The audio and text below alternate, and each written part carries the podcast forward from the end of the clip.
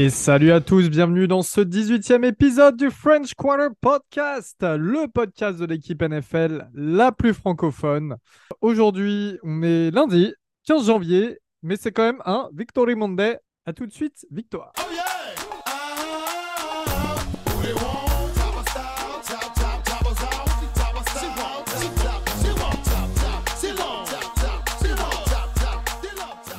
Et oui, car nous avons battu les Atlanta Falcons 48 à 17. Hein, on les a pliés à la maison.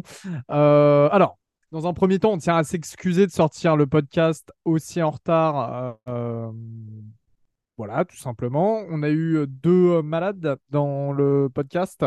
On, on taira les noms. On va quand même leur demander des nouvelles et je vais démarrer tout de suite avec toi, John. Comment ça va, John? Donc ça va doucement mais sûrement. Euh, on se remet tout doucement d'un Covid bien carabiné. La victoire face aux Falcons euh, aide à aller beaucoup mieux. Content de vous retrouver aussi. D'un autre côté, euh, un peu triste parce qu'on sait que la saison régulière se termine et j'ai adoré passer chaque semaine avec vous les gars. C'est le moment émotionnel dès le début de l'épisode, ça va pas, on va pas tenir jusqu'à la fin. Bébert, comment ça va? Écoute, comme tout le monde aura compris, euh, je suis bien le deuxième malade de l'équipe. Et, cette victoire m'aura rendu malade, mais dans les deux sens du terme. C'est-à-dire euh, que ça m'a foutu euh, une bonne petite gastro de l'hiver, là. Je vous passe les détails, parce que c'est pas ce qu'il y avait de plus sympa. Mais cette victoire m'a rendu malade aussi, parce que quand je vois ce qu'on a pu faire et le potentiel qu'on a pu avoir, on va en discuter, mais ça me rend ouf qu'on fasse ça sur le dernier match de la saison régulière. Forcément, il faut qu'on fasse un truc de dingue sur le dernier match qui sert à rien malheureusement. Donc voilà. c'est bien dit parce que je n'ai pas précisé. évidemment, vous avez compris, on ne va pas en playoff et on se lundi 15 janvier, eh bien qui joue ce soir? Les Buccaneers face aux Eagles et en plus les Eagles un petit peu euh, estropiés si je peux dire. Donc euh, voilà, les, les, Bucks ont quand même un petit peu plus de chance face à ces Eagles-là que les Eagles il y a quelques semaines. J'aurais pu parler. Allez, on est quand même sur deux, eh ben écoute, moi, ça va très bien, même si, comme tu as dit, on est éliminé, on s'y attendait un peu. Mais surtout, très important, ce que tu n'as pas mentionné, c'est qu'on est le 15 janvier. Et le 15 janvier, c'est l'anniversaire de mon héros, de notre héros, Monsieur Brees. Joyeux anniversaire, Drew, je sais que tu m'écoutes. Je t'aime. Joyeux anniversaire Joyeux anniversaire, Drew Je t'aime, on t'aime tous, on t'oubliera jamais, ça c'est sûr. Et sinon, bah, on a quand même battu ces rats volants, donc euh, ne boudons pas notre plaisir. On avait déjà fait le deuil des playoffs avec la défaite de trop. On a battu les Falcons, c'est pas si mal.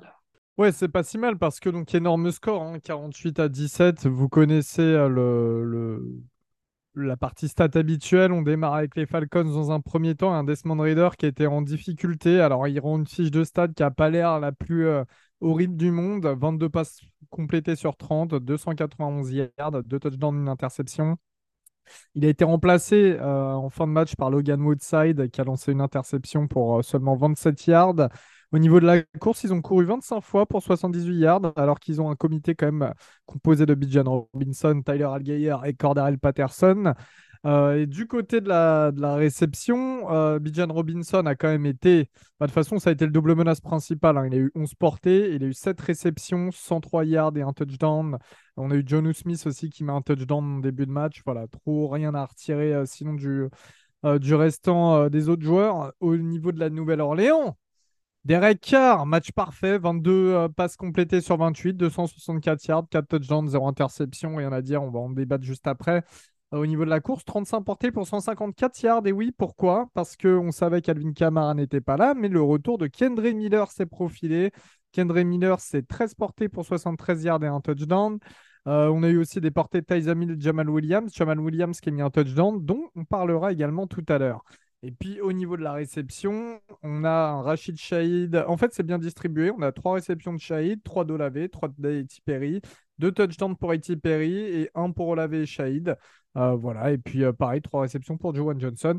Donc déjà, dans un premier temps, un avis euh, général sur cette attaque, comment vous l'avez trouvé en ce, en ce dimanche 7 janvier du coup? Bah, On continue un petit peu sur la lancée du dernier match contre les Bucks. On a très vite trouvé la solution. Je dis trouver parce que ça a commencé avec un punt et derrière, derrière ça a mitraillé. Vraiment, ça a mitraillé. On en parlera après. La défense nous a pas aidé au début, mais euh, l'attaque a tenu ce rythme, euh, effréné. Hein. C'est touchdown, touchdown, field goal avant la mi-temps. Donc vraiment, c'était beau. très bien emmené, il faut, faut reconnaître, par un Derek Carr qui est excellent. Il n'est pas bon, il est excellent.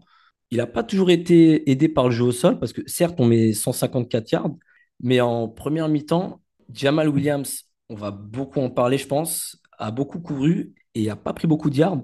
14 courses pour 26 yards. Sa plus longue course, c'est 8 yards, avec une moyenne de 1,9. Et euh, ça a compliqué certaines tentatives. Et c'est là où Derek Carr a été bon. C'est que les troisièmes tentatives ont été globalement complémentées. Ah, ça ne veut rien dire ce que j'ai dit. Réussi, sinon. Réussi, complété, pardon, excusez-moi. Je reviens du bled, excusez-moi.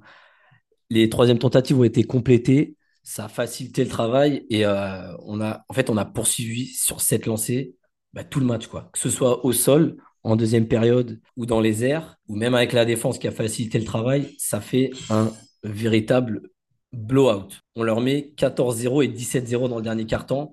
C'est monstrueux. Face aux Falcons, c'est d'autant plus agréable. Et on avait un petit peu peur. Après, je vais vous laisser euh, développer sur euh, Kendra Miller, mais on avait un petit peu peur hein, des, du corps de receveur. Mais au final, Eti Perry, quand on l'implique, il fait du très bon boulot. C'est, on va pas dire que c'est un Michael Thomas, machin, mais c'est un bon joueur. On l'a vu plusieurs fois. C'est encourageant pour la suite. Excuse-moi, juste, euh, non, belle perf euh, du, trio de receveurs. On va, on va s'y attarder euh, rapidement vu qu'Alexis nous a lancé là-dessus. C'est quand même des gros catchs assez intéressants. Il y a ce ballon un petit peu typé, bien finalement rattrapé dans la end zone par Chris Olave. On a ce catch de Rachid Shade qui est quand même euh, faut, vraiment la, réceptionner, quoi. Euh, pareil en, termes de touchdown. Et Iti Perry qui montre qu'il a des mains assez fiables, en fait, euh, depuis les, petites semaines où il joue, John. Moi, ce que j'ai beaucoup apprécié sur les, actions de Iti Perry, c'est qu'on a enfin quelqu'un qui a le profil pour, pour des réceptions 50-50. depuis que Michael Thomas était parti, il nous manquait ce, ce profil. C'est clairement pas le jeu de, de Chris Olave ou de Rashid Shade qui auront au, contact. Et on a vu que A.T. Perry, sur cette dernière semaine, il était capable d'aller euh, faire ses catchs, d'attraper ses, réceptions dans 50-50, d'être, euh, de jouer euh, physique. Et c'est ce qui nous manquait fortement. Donc pour moi, le, trio est quand même assez complet. J'ai pas trop d'inquiétude l'année prochaine si on se redirige avec ces, trois-là. Tout à fait d'accord. Je n'ai pas grand-chose maintenant à rajouter, mais ce que je... ce que j'ai bien aimé dans la physionomie globale du match, c'est vraiment cet équilibre qu'on a eu entre déjà la course et la passe. Ça, c'était quand même bien fait. Et encore plus au global, je trouve que tout ce qui a été entrepris est toujours bien retombé, bien tombé. On a été mis euh, en difficulté dans notre end zone, euh, à démarrer de la end zone. Gros troisième et 8, ça passe. On a des touchdowns euh, qui bubble, ça passe. Il y a plein. Enfin, je trouve que si ça pouvait aller que bien, tout le match n'est allé que bien sur, euh, à chaque, moment. Et au niveau des. je voulais moi parler un peu plus sur la partie des, coureurs. Kendra Miller, j'ai vraiment adoré ce qu'il a fait. C'est vrai que ça m'a fait penser un peu à du Alvin Kamara, euh, saison rookie, où, euh, où tu le vois au milieu de saison, il commence à exploser. Et je trouvais vraiment, il a fait un match explosif avec des appuis où j'ai vraiment retrouvé ce petit côté feu follet qu'il avait. Et euh, je pense que ça peut être très bien pour le futur. Et malheureusement, on verra ce que ça, le futur nous apportera en termes de mouvement de joueurs. Mais on a un très très bon joueur, je pense, s'il reste en pleine santé. Et alors, j'aime pas tirer sur l'ambulance, mais Jamal Williams, c'est vrai que ça a été encore très très très très difficile. Ok, il a marqué son TD à la fin, on en reparlera sur la, façon dont il l'a marqué. Alors, euh, je suis d'accord qu'un coureur, il joue aussi avec sa ligne offensive et que sans ligne, un coureur ne vaut rien. Mais je trouve que la différence entre les, coureurs qu'on a eus est vraiment très marquée et je me dis, ça peut pas être que la faute extérieure au coureur. Et donc, euh, j'incrimine quand même un peu Jamal Williams sur euh, les, les- les faibles performances qu'il a pu avoir, même si j'adore le joueur, j'adore ce qu'il représente, j'adore euh, la, la façon dont il est, ce qu'il ce qu'il amène comme énergie. Mais force est de constater que c'était quand même ultra dur à voir et ultra compliqué. euh, c'est 1,4 yard. John, dis-moi. Je, suis entièrement d'accord avec toi et, je l'ai défendu à plusieurs reprises les, dernières semaines sur le match. Il est mauvais. On Enfin, on sent qu'il est euh, dans le dur physiquement aussi. Je pense que il y a peut-être ce, bah, il, a été longtemps blessé, plus adaptation à un nouveau, euh, nouveau système de jeu, parce qu'il faut, le dire, hein, le running game chez nous, c'est loin d'être le même que chez les Lions. Le design des jeux au sol n'a rien à voir, une O-line qui est aussi moins bonne que chez les Lions. Je pense que blessure plus ça, plus euh, je pense un, manque de confiance font qu'il n'est pas aidé sur la saison. Et clairement, il est, euh, il est en dedans. Euh, on sent qu'il traîne un peu une caravane aux fesses. Je ne sais pas si, je sais pas à quel point il est impacté physiquement ou non, mais en tout cas, oui, c'est ce match était à l'image de sa saison où ça a été très, très, très, très compliqué? Avant de d'intervenir sur euh, Derek Carr et Pete Carmichael, parce qu'évidemment, ils vont aussi être euh, sujets à, à débat dans le sens positif, bien évidemment. Euh, la O-line aussi, la O-line qui a fait plutôt un bon match. Bon, alors on encaisse trois sacs. Euh, Il y a quand même trois sacs du côté des Falcons. Mais globalement, voilà, pour des mecs qui sont souvent blessés, des mecs qui sont euh, serruriers, électriciens le reste du temps, euh, c'était plutôt pas mal, non? Bah oui, je pense que je crois que c'est dans ce match où à un moment on perd aussi un de nos titulaires qui est remplacé par euh, Garcia, de mémoire. Alors j'ai peur de dire une connerie, de balancer ça comme ça. Je trouve qu'on a fait bien avec le peu qu'on avait. Euh, on est d'accord que ça va être un, un- chantier de la, off-season, de rebâtir correctement euh, des tackles à droite et à gauche, euh, d'avoir des guards qui vont être dominants. Et je trouve que ça s'est bien fait parce qu'au au final, notre jeu de course a réussi à se développer, même avec des Jamal Williams difficiles. Et la passe pro était correcte. Non, bah, ça rejoint la, forme de ces dernières semaines sur, sur la O-line. Faut savoir, alors j'ai une petite stat sous les yeux, c'est que Carr, cette saison, a été euh, saqué 31 fois, ce qui n'est pas non plus euh, énorme euh, sur la saison.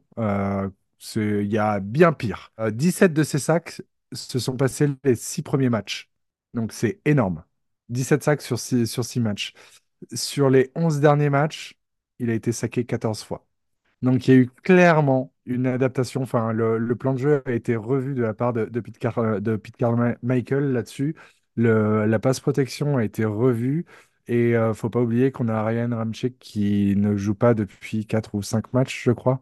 Donc franchement, euh, j'ai envie de tirer mon chapeau du coup à la O-line, d'avoir performé comme ça sur ces dernières semaines euh, avec des, des mecs qui ne seraient même pas titulaires habituellement. Messieurs, Derek Carr, notre quarterback principal, qu'est-ce que ça fait? Deux matchs qu'il joue vraiment très bien.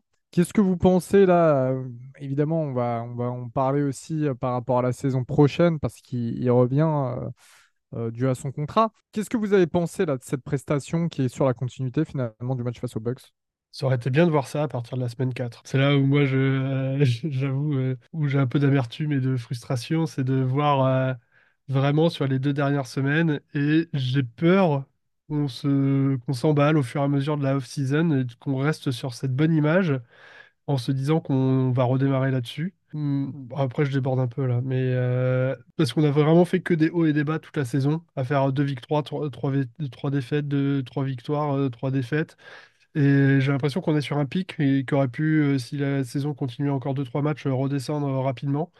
Donc j'ai néanmoins adoré voir euh, le match de Derek Carr, de voir les lectures qu'il a pu faire, de faire des, lancers précis et propres sur des catchs contestés, mais où euh, il n'envoyait pas sur le défenseur, mais plutôt sur la zone où il fallait pour que ce soit contesté. Et euh, je pense qu'il a été aidé par un Pete Carmichael un peu euh, bien éclairé sur son playbook. Et je pense qu'ils sont arrivés en ayant une bonne confiance et bien préparés pour finir correctement l'année, enfin la saison, pardon, contre ces, contre ces Falcons. Donc euh, oui, forcément, j'étais très content de voir euh, la façon dont il a joué et j'ose espérer, j'ose espérer qu'on puisse voir ça l'année prochaine, dès le début.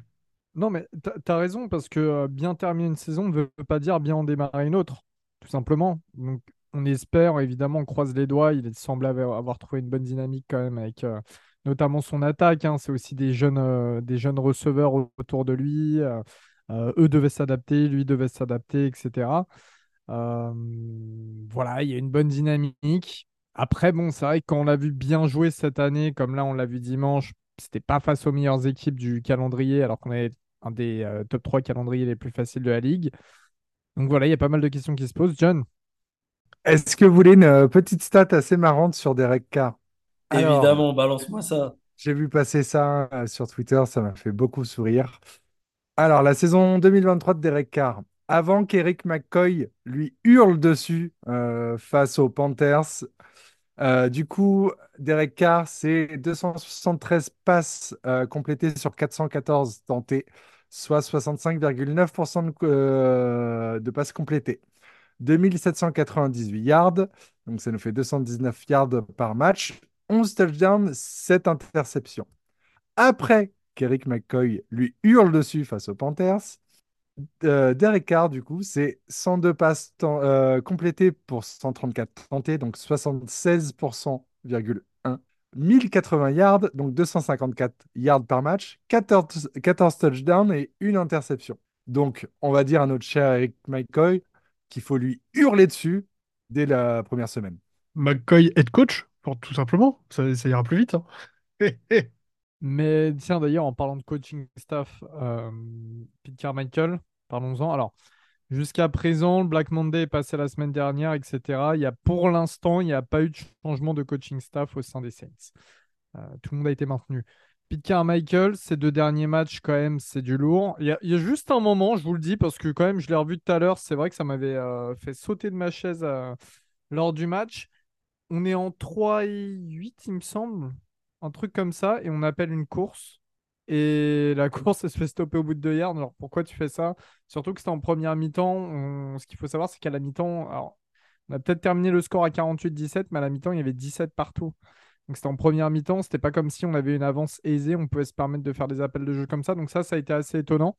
Euh, en dehors de ça, sinon, voilà, c'est quand même deux belles prestations de Carmichael. Est-ce qu'il a enfin trouvé son rythme ou est-ce qu'il faut quand même euh, euh, commencer à mettre un terme à tout ça là? La plaisanterie bon. a assez duré, mais je tiens quand même à souligner un truc qui m'a vraiment fait rire, et je pense que vous aussi, c'est au troisième quart-temps, le QB draw de Derek Carr. Le QB draw, pour ceux qui ne savent pas ce que c'est, c'est tu feintes un jeu de passe et tu pars à la course. Normalement, c'est Taysom Hill, des Lamar Jackson, euh, etc. qui font ça. Il l'attendait Derek celle-là. Il l'attendait celle-là. mais je, je, je suis tombé de ma chaise, je te jure. Et du coup, il prend 7-8 yards, tu vois. Et c'est ce genre de truc qu'on aurait aimé voir dans les matchs difficiles, tu vois. Et c'est là où je suis désolé. Il est peut-être un peu plus performant ces derniers matchs, mais tu ne m'enlèveras pas de la tête qui nous a coûté le début de saison. Et perso, c'est ce début de saison qui nous, prive des playoffs. hein. Parce que ne me sortez pas le match contre les Packers. Quand tu perds ton QB1, c'est normal que l'attaque euh, cale. C'est la défaite contre les Falcons, c'est les deux, trois matchs tendus où on a manqué de créativité. Quand tu dis il, il nous a manqué, il nous a coûté les playoffs, tu parles de Carmichael ou de Carr? Ca- euh, Pete Carmichael. Ah oui, d'accord. Euh, Ouais, C'était juste pour être sûr. John, Euh, Je remets pas en cause son début de saison qui a été catastrophique, Euh, mais je dois souligner quand même qu'il s'est vachement amélioré ces dernières semaines. Il faut, euh, faut pas tirer à pleine balle euh, pour rien. Faut, faut quand même C'est reconnaître que son, son jeu à la passe depuis plusieurs semaines euh, s'est amélioré. Le jeu en red zone s'est amélioré aussi. Il y a eu des solutions de trouver trop tardivement. J'insiste là-dessus. Beaucoup trop, trop, trop un an et demi plus tard, parce qu'on va pas oublier la Ah. saison dernière non plus. Oui, mais il faut, faut, il faut- faut voir qui avait sous la main aussi, hein, le pauvre Dalton. euh. Mais il y, a il y a eu des ajustements de fait. Le, le- le jeu à la passe était mille fois meilleur ces dernières saisons. La O-line, pareil, la passe protection était mille fois meilleure. Donc, il sait ajuster les choses et il n'a pas été si mauvais que ça sur la deuxième partie de saison. Là où c'est catastrophique, c'est le jeu à la course. Là, on a, on a un playbook qui est daté de, des débuts des années 2000 et je pense que c'est le même euh, de- depuis euh, que Sean Payton est là. Et le jeu à la course est catastrophique. Donc, en soi, euh, oui, je veux de la nouveauté en attaque. Je veux, je veux que ça bouge et j'aimerais bien avoir un, un esprit beaucoup plus jeune. Mais ça me dérangerait pas de le voir rester, pas dans le rôle de coordinateur offensif, mais euh, dans un rôle euh, euh, de, d'analyste ou je sais pas D'aller quoi. chercher les gourdes. Mais, euh, euh, mais non, non, non, non, mais, mais tu vois, qui, euh, qui puisse, euh, qui puisse encore contribuer, mais qu'il n'ait plus le play call ni rien, mais qui puisse encore contribuer à un minimum à cette attaque. Parce que pour moi, sur la passe, l'attaque euh, euh, aérienne est toujours euh, excellente. euh, depuis qu'il l'a amélioré. En tout cas, tu fais bien de mentionner le début des années 2000 ou la fin des années 90 parce que la plupart des coachs qui sont issus de, euh, de cette période ont été virés, hein, même les coachs historiques là, depuis, euh, depuis le Black Monday lundi dernier. On, rappelle quelques noms, Pete Carroll, Bill Belichick, entre autres, bon, des petits coachs quoi.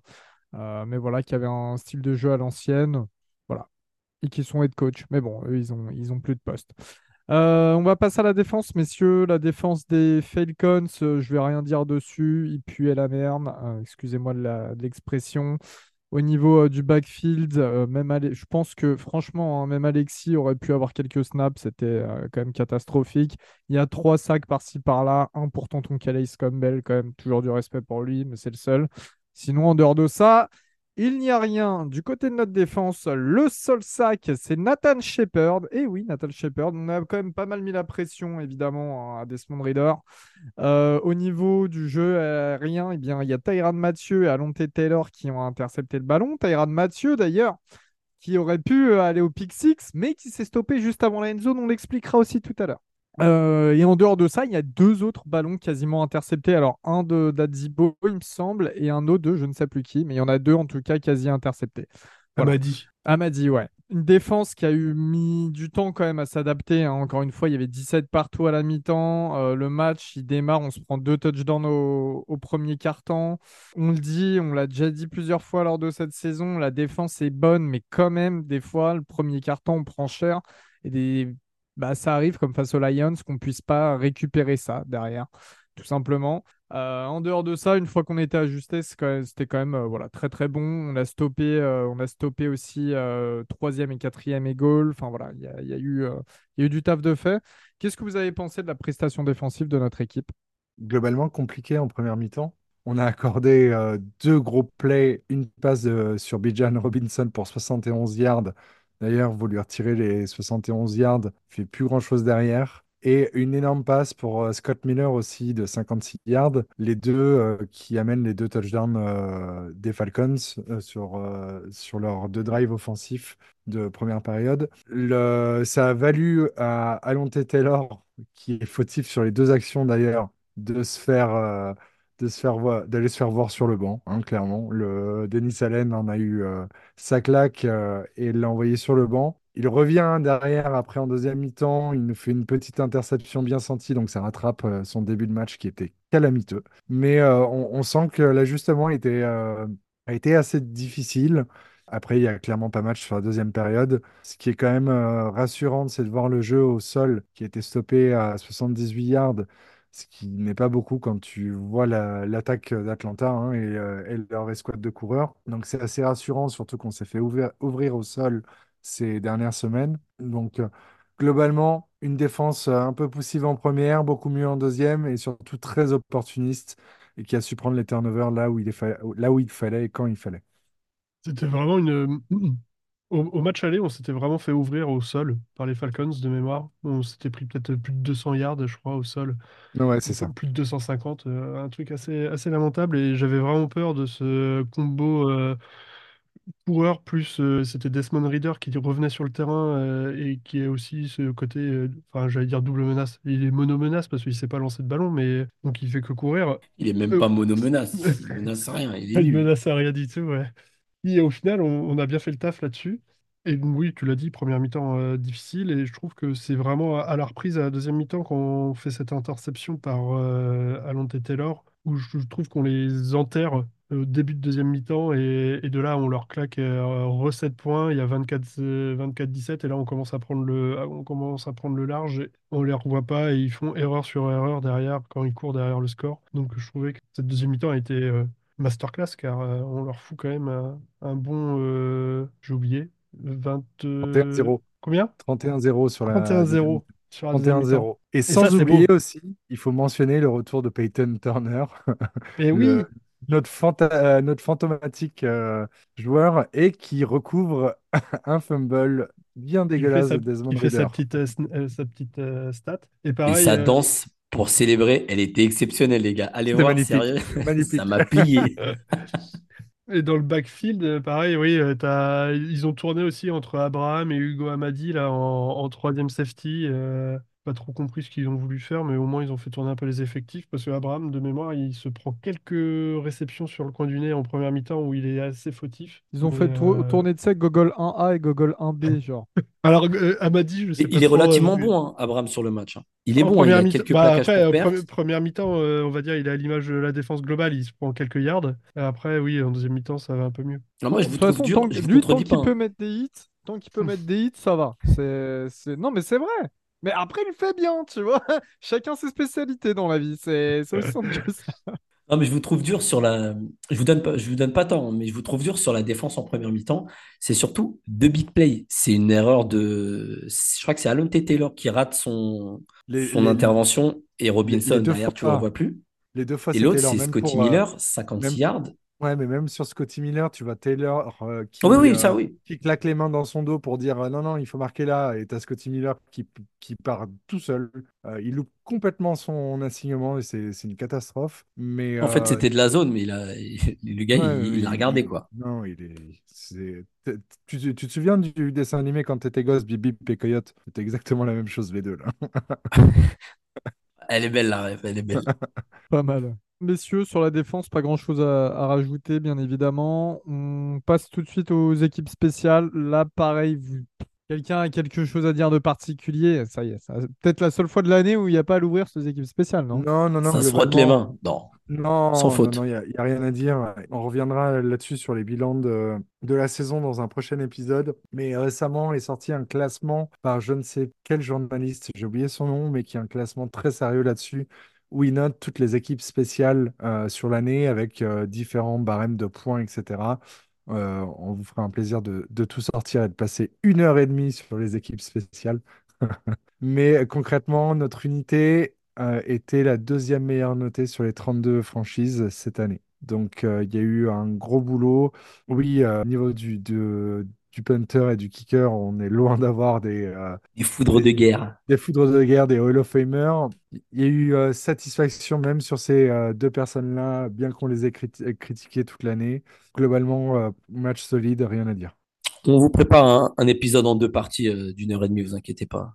Nous, on fera autre chose avec ce j'enregistrerai temps-là. même pas, perso. Ouais, Ouais, avec, oui, On voilà, fera un ouais. autre épisode vachement plus sympa et euh, voilà, ne vous inquiétez Je pas. montrerai, euh, je montrerai là où habite Bertrand, on ira se boire des bières en attendant. Euh, le top, le flop euh, de la semaine chacun, messieurs, et je démarre avec le premier volontaire, parce que je me rappelle la dernière fois, Bébert, je l'ai pris au dépourvu, le pauvre. Alexis, vas-y. Le dernier, le meilleur pour la fin, Derek Carr. Encore une fois, facile, tu me diras, mais réel. Il est performant, il continue sur sa lancée. Et, surtout, en dehors de sa performance, c'est la, c'est la connexion avec ses receveurs. John disait de A.T. Perry, je regardais, le type fait 1m96, tu vois, ça, c'est un profil différent d'Olavé. Et au final, quand il a une petite équipe de receveurs bien en place, avec euh, des ajustements tout au long de la saison, bah, c'est ce qu'on cherchait à obtenir, tu vois. On cherche pas euh, l'excellence, il l'a jamais été, mais cette constance, une petite erreur de temps en temps, c'est gratuit, mais le gars est bon, et moi, pour la saison prochaine, je, l'attends avec le sourire. Il y en a un que j'attends pas avec le sourire, par contre, c'est le, flop. Non, bah, c'est Alan Taylor, en fait. Parce que tout au long de la saison, j'ai l'impression qu'il s'est un peu effondré, le type. Il était rapide, machin, etc. Il était mis dans de bonnes conditions. Là, il nous coûte un touchdown. Et quand tu l'as mis sur le banc, bon, au final, euh, on, s'en est porté que mieux, quoi. Jonathan Abraham, qui est dans un registre différent, parce que là, clairement, on voulait stopper la course, on voulait mettre du monde dans la boîte. Il est dans son registre, comme dit Elio, il descend, il plaque, il plaque fort, il est content. Il a des, plaquages pour perte. Il, est, il était bon. Et quand tu es capable d'avoir un. Lui, il est plus safety, mais un, un nickel comme euh, Abraham et un Jordan Howden, etc., bah, tu te dis que Alonte Taylor, au final, euh, on en a peut-être fait beaucoup pour un joueur qui mérite peut-être pas forcément ça. Il mérite pas un deuxième tour, tu voulais dire. C'est bien, je le sais, je le savais. top flop, Bébert, John. Allez, Bébert. Alors, top, moi j'en ai déjà parlé, Kendry Miller. Euh, vraiment bien aimé ce qu'il a fait, bien aimé euh, le profil du coureur. J'espère juste qu'il restera en bonne santé, mais j'ai pas l'impression que ce soit euh, sa tasse de thé, ça. En flop, Ce qui me fait peur chez lui, hein, parce qu'historique à, à TCU, historique de, de blessures. Chez nous, première saison, quand même pas mal de matchs loupés, ok, etc. C'est vraiment, et pour un mec qui va, parce qu'il est un peu feu follet, il est ouais. pas euh, ultra costaud, etc. Pour un mec qui va se prendre des coups, c'est vraiment la seule crainte que j'ai sur lui, t'as bien raison. Niveau de ton flop? Il fait la même taille et le même poids que Jamal Williams. Euh, on dirait pas, mais c'est juste que l'autre est, est- est lent, quoi. Mais c'est un beau bébé, quoi. Il, est- il fait une tête de plus que Camara, euh, Kendry Miller. Merci Alexis pour les précisions. Je... Eh, Ouais, mais allez vérifier, J'ai fait mon travail. Tout à fait. Euh, flop, euh, là, ça va être un peu plus général et je vais faire euh, mini, euh, mini coup coup de gueule. Euh, je vais mettre Denis Allen pour euh, l'ensemble de son œuvre de la saison. Mais ça vient du fait que à la fin du match, il va aller s'écraser comme une grosse merde quand il va aller serrer la main à Arthur Smith. Il va s'écraser comme une grosse merde en disant désolé, on je sais pas moi qui ai fait ça, vraiment désolé. Mais eh, si tu as des couilles un petit peu, tu portes le, le- ton équipe et tu dis, hé, voilà, on t'en a mis un. Après, tu vas pas venir. Je finis juste, John, et je te file la parole. Tu vas pas venir faire ta chialeuse après à foutre les joueurs sous le bus en conférence de presse. Et ça, c'est pour toute l'année où tu as foutu les joueurs sous le bus, pour tes conférences de presse dégueulasses, pour te- ton charisme d'huître et tes évite de merde. Rien que de revoir le match tout à l'heure dans le 40 minutes, tu vois derrière, après la, la- la- la non, le non-serrage de main à Arthur Smith, derrière c'est Rizzi, notre coordinateur Oui, voilà, c'est là où spécial voulais team, qui va venir l'embrouiller et qui va dire Tu fais quoi Tu fais quoi? Il lui fait des trucs en italien là, tu le vois là, il est de dos, mais il est là avec sa main Italien du Jersey, c'est vraiment, c'est Tony Là, tu- Soprano. Putain, je suis en train de cracher sur mon écran tellement ça m'énerve. Mais je me dis, mec, t'as vraiment, mais pas de charisme pour être un head coach en, NFL. T'as rien à foutre à être head coach. T'es très bon coordinateur, retourne coordinateur. Il y a, si tu veux, tu reprends le poste de Joe Wood, on l'a pas vu de l'année, je sais même pas qui c'est, je sais même pas quelle tête il a, ce type-là. Tu retournes faire coordinateur, tu laisses des mecs qui ont un peu de charisme, qui ont un peu de gueule, qui ont un peu de coronesse, là, qui viennent te faire un truc, là, sympa que putain, mais Denis Allen, mais dégagez-le, quoi. Dégagez-le, il sert à rien. Voilà. Merci, c'est tout pour moi. Bonne nuit.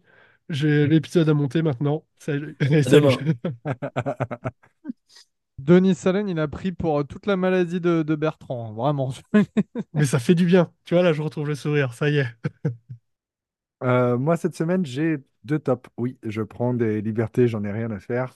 Le premier, ça va être euh, A.T. Perry parce que j'ai adoré son match. Le- il est auteur de trois réceptions, je crois, de touchdown, 56 yards. Enfin, tu peux de...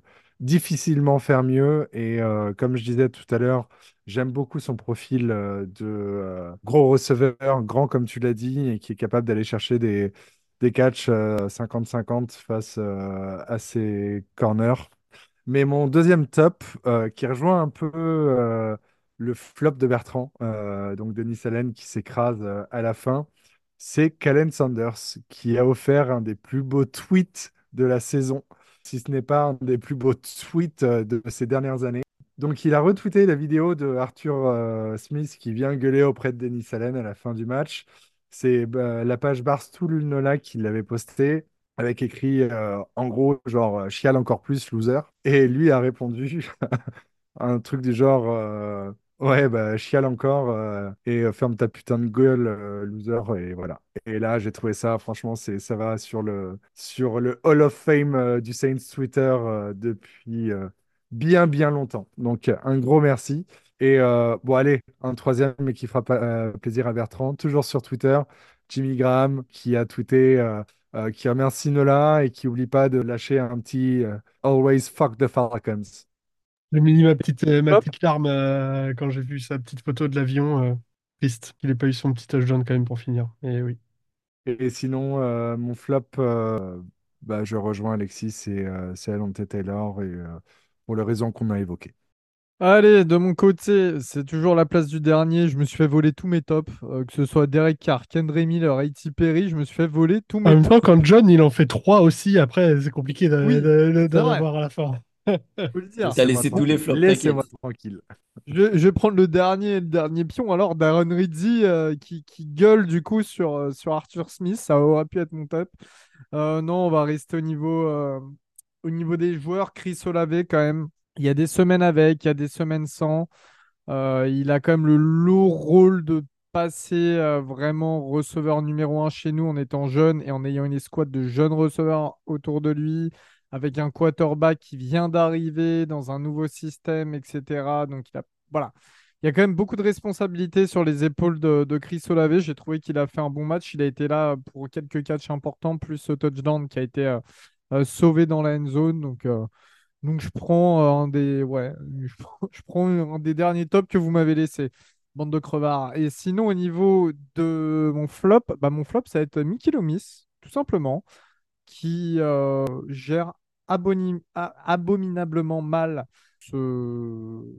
tout ce qui se passe là autour de l'équipe. On va en parler juste après, mais voilà, je trouve que avoir les mêmes coachs toujours en poste, quand tu vois les gros changements qu'il y a eu en NFL et en college football, parce que je vais lier le football américain ensemble euh, ces dernières semaines.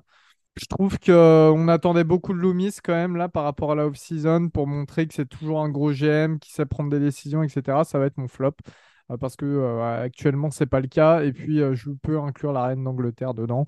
Je pense que c'est un petit package. Alors, épisode spécial parce que c'est la fin de la saison régulière, de la saison tout court vu qu'on ne va pas en playoff. Épisode où on va en fait il peut peut-être vous paraître un petit peu long, mais on a fait en sorte de, d'un petit peu satisfaire tout le monde. Dans un premier temps, on va répondre à des questions qu'on s'est posées nous-mêmes et, euh, un petit peu euh, voir, envisager bah, voilà, tout ce qui s'est passé, faire un petit bilan de la saison, mais aussi les conséquences de cette saison là à l'heure actuelle, notamment ce qui s'est passé à la fin du match face aux Falcons, bien évidemment. Et puis dans un deuxième temps, on va répondre à vos questions. On a quasiment sélectionné toutes les questions que vous nous avez posées euh, dans questions-réponses. Ça fait une semaine qu'on doit enregistrer, donc il y a pas mal de questions. On se dit, allez, il n'y a pas de preview à faire pour la semaine prochaine. Profitons-en. C'est la dernière de la saison régulière en termes d'épisodes. Donc euh, voilà, ça peut prendre un petit peu de temps, mais en tout cas, on va se focus dessus. Tout de suite, du coup, les conséquences de cette saison. Look, at the Bien évidemment, vous avez reconnu Monsieur Mark Ingram. Alors, les conséquences de cette saison avec la première question. Et justement, qui parle du match face aux Buccaneers. Vous êtes pas, vous avez, vous avez bien vu tout ce qui s'est passé. Donc cette histoire entre Arthur Smith et Dennis Allen en fin de match, euh, Smith qui va engueuler Allen, etc., etc. Ce qui se passe, c'est qu'il y a un touchdown qui est mis en fin de match par Jamal Williams. Jamie Winston vient pour prendre le snap on est en victory formation. Et là, finalement, on décide de run avec la balle pour que Williams marque le touchdown. Donc les Falcons ne s'y attendaient pas. Hein. Ils pensaient qu'on allait mettre le poser le genou à terre. Ça n'a pas été le cas. Ça a créé euh, un gros emballement, notamment médiatique. Denis Allen, en conférence de presse, a littéralement jeté les joueurs sous le bus, comme on dit en, anglais, euh, en disant que c'était pas son call à lui, que c'est les joueurs qui ont décidé de ça tout seul, voilà, que lui, il n'était pas d'accord avec ce choix, etc. Derrière, derrière, ça a été dit que c'est Jamie Winston qui a décidé de faire ça pour au moins filer un touchdown à Jamal Williams pour être cool euh, pour, euh, euh, avant la fin de cette saison, vu que Williams n'en avait pas marqué. Et derrière, il y a eu je ne sais combien de, joueurs actuels et d'anciens joueurs de l'équipe et des gros noms qui ont été défendre Winston et défendre l'équipe d'avoir fait ça. Voilà, tout simplement. Et qui ont du coup été à l'inverse de monsieur Denis Allen. Donc pour vous, euh, ce touchdown en fin de match, quel impact il a sur le vestiaire et sa relation avec notre head coach John? Je comprends un peu toutes les parties entre guillemets.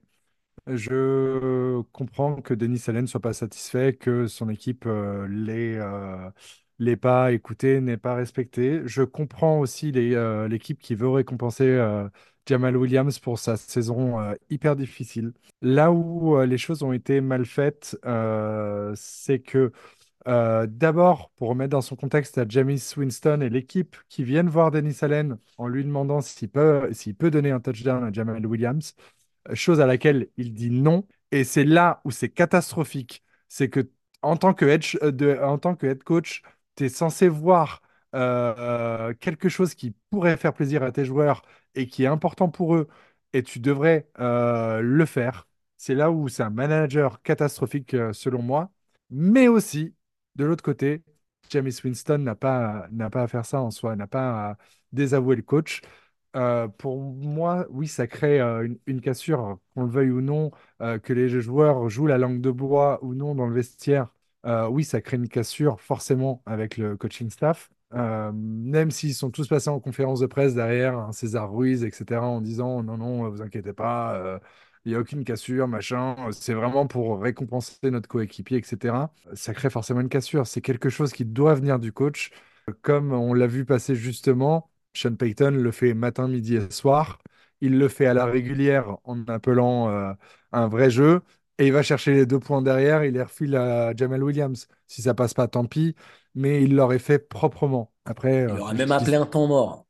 je, je dis ça, mais euh, il a refusé qu'avec Calvin Kamara, il mette le septième, le septième touchdown pour son record face aux Vikings. Donc, c'est là où je mets de l'eau dans mon vin. Hein voilà. On sait, euh, voilà. Euh, voilà, les choses ont été mal faites des deux côtés. euh, et c'est c'est là où, où ça me fait mal. En aucun cas, par contre, tu dois aller en conférence de presse. Déjà, t'excuser euh, d'avoir scoré face à ton, à ton rival. Mais mec, va te faire foutre, en fait. Enfin, vraiment. À quel moment tu fais ça? C'est une honte, c'est honteux. Jamais tu t'ex- tu t'excuses de scorer contre un rival. Mais c'est surtout, putain, adresse ça euh, dans le vestiaire. Euh, garde ça entre quatre murs. Ferme ta gueule. la conf de presse, c'est catastrophique. La, la- la conf de presse est c'est- c'est catastrophique. pas professionnel du tout. hein. Non, non, non, c'est c'est une cata. Tu ouvres le management pour les nuls dans le- la page ce qu'il faut pas faire, il y a écrit ça en fait. C'est écrit noir sur blanc, il y a écrit Denis Allen est une merde. Enfin, vraiment, c'est une catastrophe. Je suis parfaitement d'accord avec ce que tu dis et je vais même défendre Jamie Winston. Quelqu'un qui prend une mauvaise décision, faut être capable de lui dire. Si euh, Sean Payton avait pris une décision semblable, ça, ne ça ne serait jamais arrivé. Mais Drew lui aurait dit, non, là, mec, on va faire ça. Jamie Winston l'a fait. Est-ce qu'il a la, légitimité ou pas? De par son niveau de jeu, on peut penser que non. Mais pour moi, en tant que quarterback, je suis désolé. Denis Allen, les gars, remettons les choses dans leur contexte. Le gars, il est à la Nouvelle-Orléans depuis un moment. Il est head coach euh, depuis la saison passée, mais ça fait un moment qu'il est dans cette équipe. Ça fait un moment qu'il baigne dans cette culture. Il sait très bien qu'en face, c'est les Falcons. Il connaît le contexte. Il sait très bien ce qui se passe. Il sait très bien qu'on est une équipe, qu'on est une équipe taquine avec Sean Payton qui dansait dans la vestiaire quand on sweepait les, Falcons là avec le balai. Ça fait partie de notre culture. Notre fanbase, elle est ce qu'elle est. On est très taquin. On est même un peu trop. On aime bien euh, insister derrière sur les réseaux sociaux. C'est comme ça. Ça fait partie de notre culture. Et quand à ce moment-là, à un yard contre les Falcons, dernier match de la saison, tu vas pas pour mettre le touchdown, bah, en fait, c'est que tu n'as rien compris. Et premièrement, tu n'as rien à faire chez nous, dehors, comme dit le même avec le Renoir, dehors, premièrement. Et puis deux, tes joueurs viennent vers toi et te disent, Eh mec, on va donner le touchdown à Jamal Williams. Il s'est battu, il s'est entraîné, il s'est blessé, le mec il revient. On peut lui offrir ce touchdown. Et le mec dit non. Donc je suis désolé, il a, il a aucun argument pour lui euh, dans cette situation, euh, Denis Allen. Et pour moi, plus que jamais, dehors. Et pour finir, après je te donne la parole. Vous savez où il est né, ce connard? Ce, Denis Allen, pardon, excusez-moi. Vous savez où il est né? À Atlanta, en Géorgie, mon gars. Voilà. Et ben, Non, mais retourne-y. c'est bien, c'est bien que tu le dises parce que euh, enfin, là, tu es face à un rival en fait. T'es- Et c'est une des plus grosses rivalités de la bien NFL. sûr. Donc pourquoi tu veux pas scorer ce touchdown? On s'en fout de les enfoncer en fin de match quand ils sont meurtris, etc. Ils auraient fait la même, John. Et d'ailleurs, en regardant l'action plusieurs fois, on peut penser que les Falcons sont euh, pris par surprise, etc., mais pas du tout. Et on sent que les joueurs des Saints leur ont dit, parce que si tu regardes l'action, il n'y a que Jamal Williams qui va euh, à fond, vraiment. Euh, les autres sont ralentis, ils se jettent même pas. Et euh, c'est Calais Campbell qui, a déclaré en conférence de presse derrière, disant que on a compris que James Winston changeait le play et qu'il allait se passer quelque chose. Et même les Falcons ont laissé le truc se faire. C'est dire que il y avait même eux, il il y avait rien à jouer, euh, il n'y avait pas de problème de leur côté. Et c'est pourquoi derrière tu vas t'excuser, putain. Parce qu'au final, ça a fait plus de grabuge hors terrain et après, après match que sur le terrain où ils marquent le touchdown. Les mecs des Falcons, alors peut-être qu'ils étaient résignés, mais limite, ils s'en battaient Ils les s'en battent steaks. les couilles. Ils ont dit, OK, on s'est fait euh, avoir, ils ont marqué leur touchdown. Bon, euh, retour de karma l'année prochaine, je pense, euh, sur un des matchs, mais euh, tant pis, quoi. Mais euh, ça a fait plus de grabuge en dehors du terrain et après le terrain, euh, après le match que euh, à l'instant T, quoi. Même le commentateur dit It's a tricky play Et derrière, il- avec un, un petit rire, il dit It's C'est a rivalry. C'est c'est Ouais, c'est rivalité. Mais C'est surtout que normal, ça choque personne. Ça raison, choque que les Bertrand. gogoles. En fin de match, les joueurs des Falcons, ils sont en tape totale. Il y a que Arthur Smith qui pète son câble, mais Arthur Smith aussi, il faut remettre en contexte. Le mec sait qu'il va être viré, voilà, il est au bout du rouleau. euh, Enfin, il y a quand cru même. voir Cartman dans South Park. Respecte mon autorité, là, tout, tout, tout énervé, là. Non, mais il, il- il savait que de Voilà. toute manière, c'était son dernier match, quoi. Il savait que là, c'était foutu. Son, poste, il le perdait. Donc, évidemment, il s'est senti, euh, humilié. Et justement, cette question amène une autre qui est tout simplement. Alors, il y a un article qui est sorti par un journaliste de la Nouvelle-Orléans il y a, a pas si longtemps que ça, enfin, après ce match, etc. Alors, c'est un journaliste avec qui il faut prendre des pincettes. On va pas se mentir. De temps en temps, il y a du vrai, de temps en temps, il y a aussi du faux. Euh, il est plutôt d'ailleurs renseigné par les- le front office de l'équipe que par les... ce qui se passe réellement dans le vestiaire. Il nous dit que, en gros, voilà, il y a une sorte de problème euh, de culture euh, dans l'équipe. Il y a des joueurs qui taffent moins. Il y en a qui regardent pas leur tablette hors de du centre d'entraînement. Il y en a qui se garent sur les mauvaises places au parking. Voilà, il y a du Place relâchement. handicapée, euh, s'il vous plaît. place handicapée aussi pour certains. ouais. À place Bon, de Denis Allen. Après, c'est Kendra Miller ou Ryan Ramsey, on peut pas leur en vouloir. Mais bon, voilà, euh, il y, a- des petits soucis en interne. Est-ce que là, vous pensez. euh, Alors, Denis Allen en a parlé en conférence de presse en fin de saison, justement, de changement de culture. Est-ce que vous pensez que Denis Allen a perdu le contrôle de son vestiaire, en fait, tout simplement? Je pense qu'il a perdu une partie du vestiaire parce qu'il doit toujours avoir des joueurs qui sont derrière lui, à commencer par Derek Carr. Il faut savoir qu'il a toujours protégé Derek euh, sur toute la saison, hein. Même, euh, même quand il était mauvais, jamais il l'a tenu pour responsable euh, sur, sur les défaites ou sur les matchs. Il a des joueurs, je pense, qui adhèrent à son coaching. Il a des joueurs qui n'ont pas le choix parce qu'ils sont sous contrat rookie et qui bougeront pas ailleurs, etc. Je pense que c'est très mal vu quand un rookie euh, ou un, deuxième, un joueur de deuxième année euh, fait de la merde derrière. Tu sais que ça, c'est vite fini. Il, a perdu une partie des vestiaires, mais je pense les cadres, les vétérans qui sont là depuis un bout de temps, où, où ça doit être très compliqué pour eux. Surtout bah, quand tu as connu euh, Sean Payton et le, le leader d'homme qu'il est et comment il a su rallier un vestiaire, je pense que c'est là où il a perdu le vestiaire. Et ce qui traduit ça, et ce qui traduit aussi le fait que ça soit un mauvais management, un, mauvais manager, pardon, c'est que hum, Mikel Loomis a fait une entrevue avec les joueurs d'une demi-heure à la fin de la saison, mais juste avec les joueurs, où il a mis les choses au clair et c'était un peu, euh, euh, c'est notre façon de voir ou dehors. C'est soit vous adhérez au projet, soit vous allez dehors. Les choses vont se passer comme ça. D'après euh, Jeff Duncan, ça serait plutôt bien passé auprès des joueurs. Mais encore une fois, Je- Jeff Duncan est un des porte-parole euh, du front office, donc c'est à prendre avec des pincettes. Mais c'est là où ça en traduit euh, les mots du vestiaire et la mauvaise gestion et le mauvais manager que Denis Salen est, c'est que c'est Mikel Loomis, c'est donc le N plus 2 des joueurs. Qui va les voir? En disant bah, les mecs, là vous avez fait de la merde, là vous avez fauté. Euh, Denis, ça va être euh, mon coach, vous suivez euh, ce qu'il fait, sinon vous vous dégagez. Ça traduit vraiment de la mauvaise gestion humaine du vestiaire.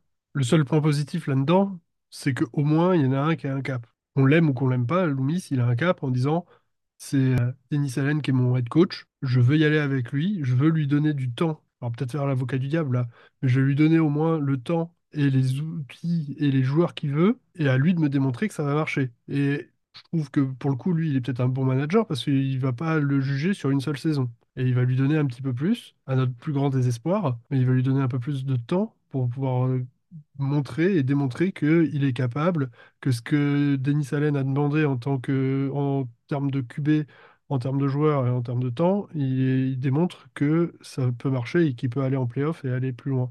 Pour moi, ça, c'est plutôt rassurant en termes de vision. J'ai pas forcément la même vision que lui et la même appétence sur les personnes.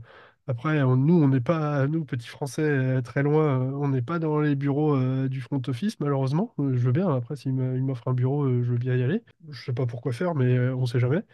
Euh, mais le plus gros problème reste, oui, Denis Allen et euh, sa capacité à gérer. On l'a vu sur euh, la question à, un des cadres, Cameron Jordan, quand il lui pose la question euh, sur Denis Allen, tu sens que ça hésite. ça, ça bégaye, ça sait pas trop où aller, ça, le ton de la voix est un peu plus aigu.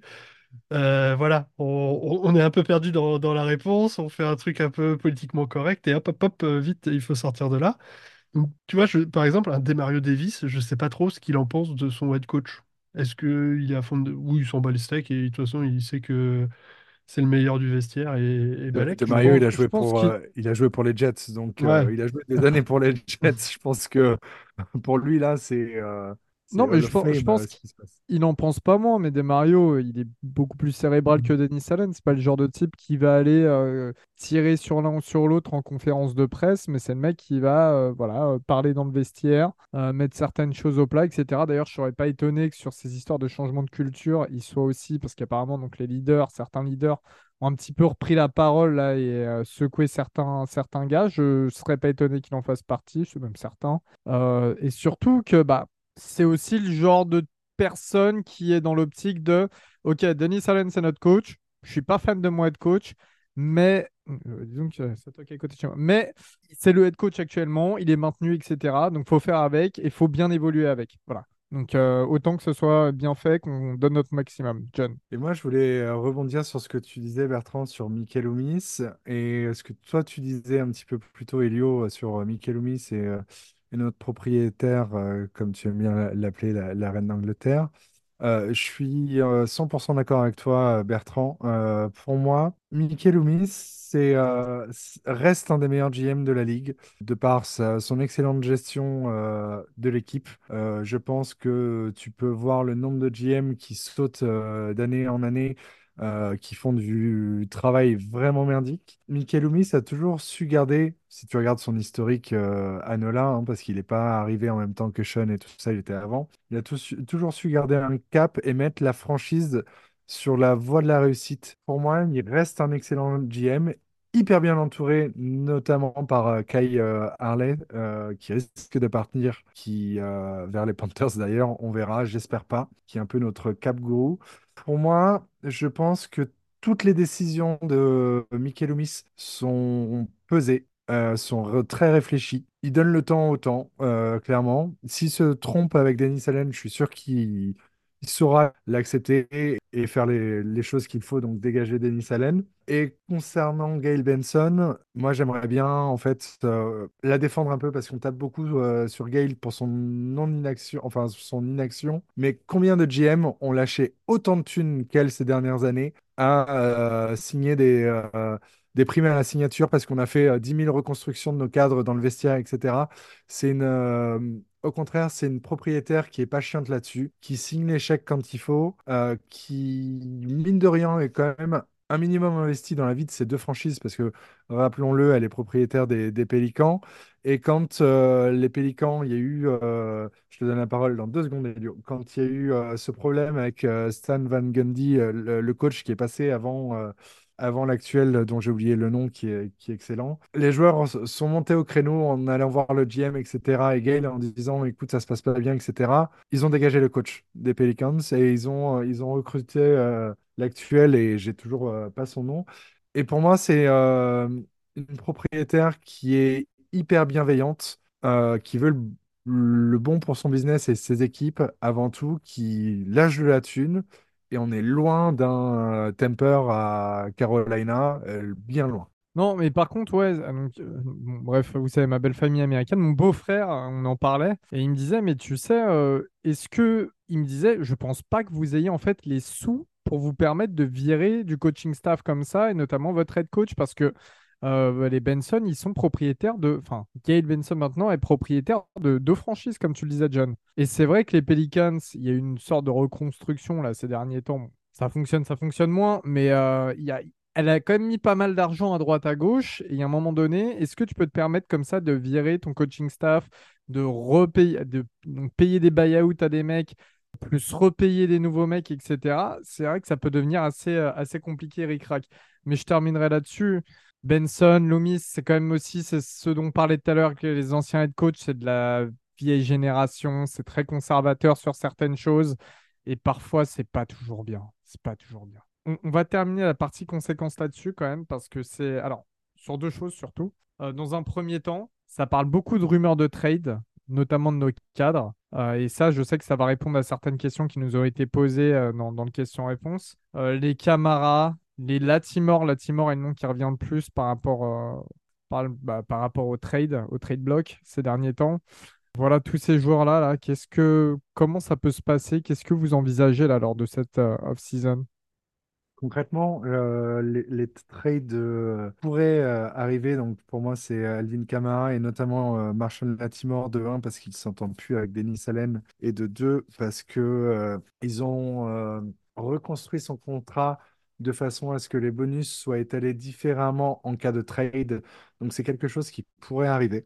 Euh, rappelons-le, pour euh, Chauncey Gardner-Johnson, Dennis Allen l'a clairement échangé parce que euh, causait des problèmes dans le vestiaire. C'est quelqu'un qui semble ne pas aimer le conflit avec ses joueurs, euh, en tout cas qui n'a pas les couilles de répondre au conflit. Donc ça m'étonnerait pas de voir un Latimore euh, dégagé à cause de ça. Ça me ferait mal, mais d'un autre côté, si tu veux reconstruire une, euh, une équipe, c'est peut-être un des seuls joueurs avec Alvin Kamara qui a de la valeur en termes d'échange. C'est pas, euh, personne ne voudra un Cameron Jordan qui a 58 ans, qui a fait euh, deux sacs et demi cette saison.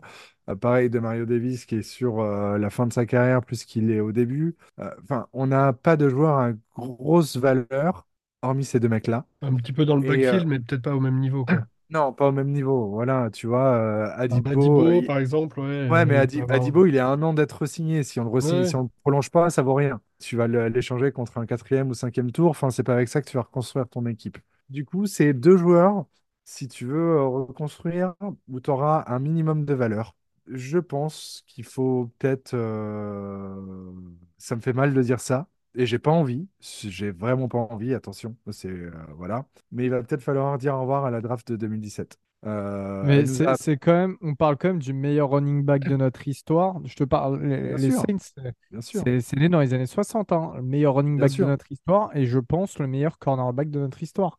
Je suis, je suis entièrement d'accord là-dessus. Sachant qu'au poste de cornerback, c'est vraiment, même avant que toi, Bébert, Alexis ou moi, on supporte les Saints, depuis, même depuis le début des années 2000 et tout, il n'y a personne qui s'est rapproché Non. du niveau de Marshall Latimore. personne. Mais le truc, c'est que. On a été euh, souvent tu- très catastrophique en secondary, donc ouais. euh, Ouais, Voilà. ouais.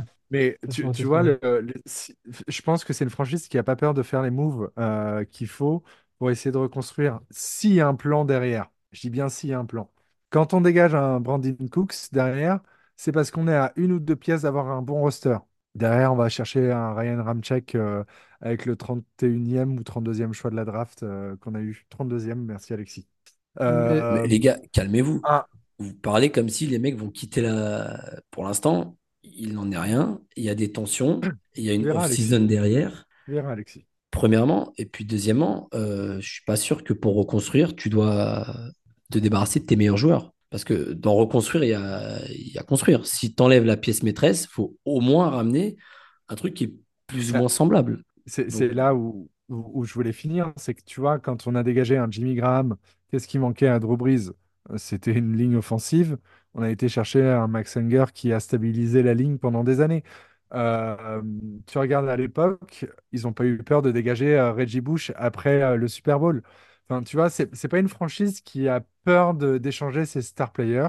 Et c'est là où je me dis, attention les mecs, on les adore, on les aime beaucoup. C'est pas sûr qu'ils soient là l'année prochaine. Et on, Échanger. et on récupère un, Échanger, et pas on récupère un reconstruire. premier tour. On n'est pas retourné au Super Bowl depuis non plus, hein, depuis tout ça là. Ouais, il y a Ouais. plein d'équipes Bertrand. qui sont pas allées au Super Bowl euh, depuis, Ouais, euh, mais depuis tout temps.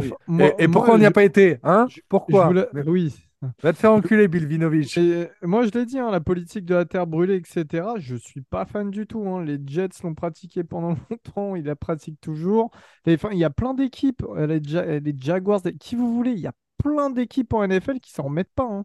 Les Panthers, tout ça. Les Panthers, tout le monde disait Ah ouais, regardez là, ça y est, ils sont en train de bien reconstruire, ils sont machin, tout ça. Il y a rien qui se passe, les mecs. Hein. Ouais, mais tu, tu peux pas euh, Ah, nier mais que comme les ça, Jaguars, ça fait veut quoi? pas Ça dire fait que ça va deux ans? repousser derrière, attention. hein. Les Jaguars, Ouais, ça mais- fait quoi? Ça fait 2-3 ans qu'ils ont tout, euh, tout mis à zéro.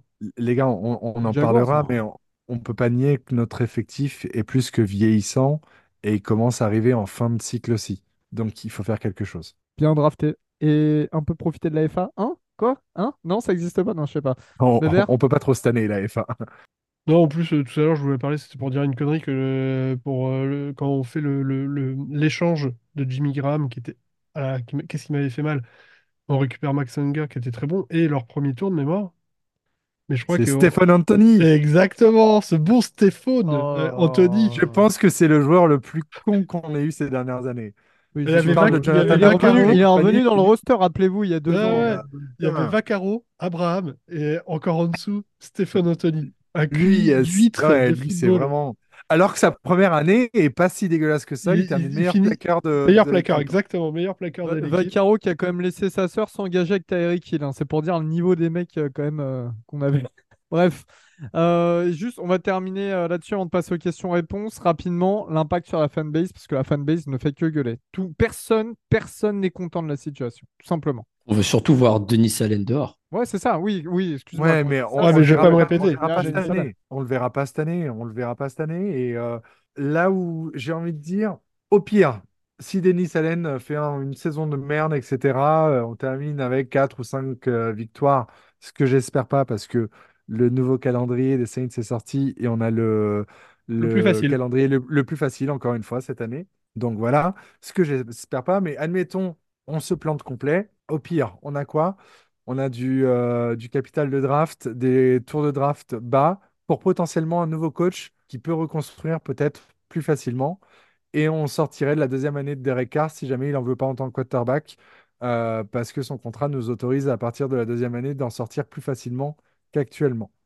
Donc, est-ce que, j'ai envie de dire, est-ce qu'on ne serait pas dans une bonne position, entre guillemets? Enfin, il faut laisser le temps au temps, comme Mikel Loomis dit.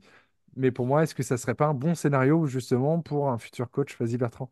Pour le futur coach dans deux ans, ouais, mais je trouve que, comme disait Alexis, il faut faire gaffe quand même à la, reconstruction et au bazardage de, trop grand nombre de joueurs importants, parce qu'on a quand même énormément de, chantiers de construction. Quand tu vois notre O-line, elle est quand même à reconstruire euh, sur les deux ailes et euh, à l'intérieur, on a du monde à restaffer correctement. Notre euh, ligne défensive, euh, en defensive tackle, on a du monde à aller chercher. Il faut toujours renouveler notre backfield.